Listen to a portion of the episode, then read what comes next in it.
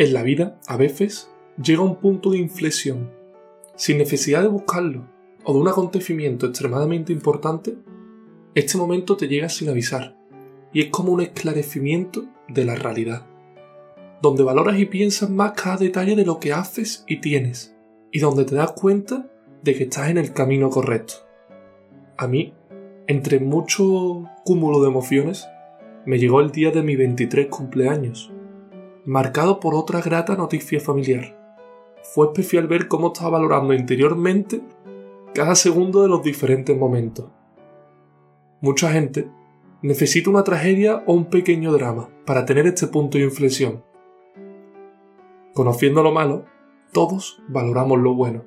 A todos nos ha pasado que después de una época malilla o de una pérdida familiar importante, valoramos mucho más a la gente que nos rodea y todo lo que vivimos.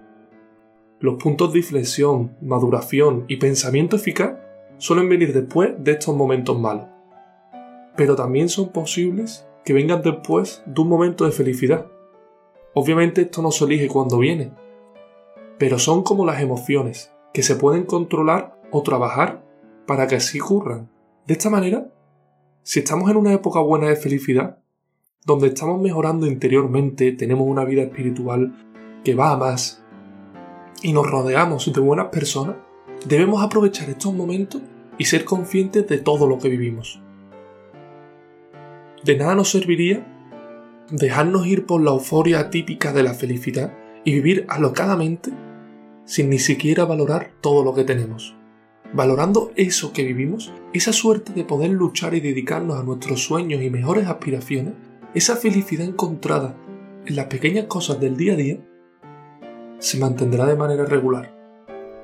Es como un doble antídoto, ya que en primer lugar nos permite enfocarnos de una manera clara, sabiendo valorar todo lo bueno que tenemos y quiénes somos, queriéndonos más y permitiéndonos aspirar a cosas grandes. Y en segundo lugar, es una aspirina de regularidad constante donde esa propia autoconfirmación de nuestro buen presente nos lleva a seguir luchando y queriendo más para nosotros y para todos los que nos rodean.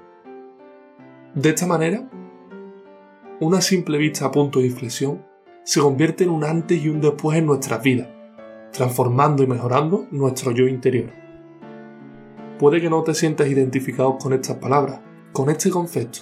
Puede que tú no reflexiones o pienses tanto las cosas. Si no es así, ya es hora de hacerlo.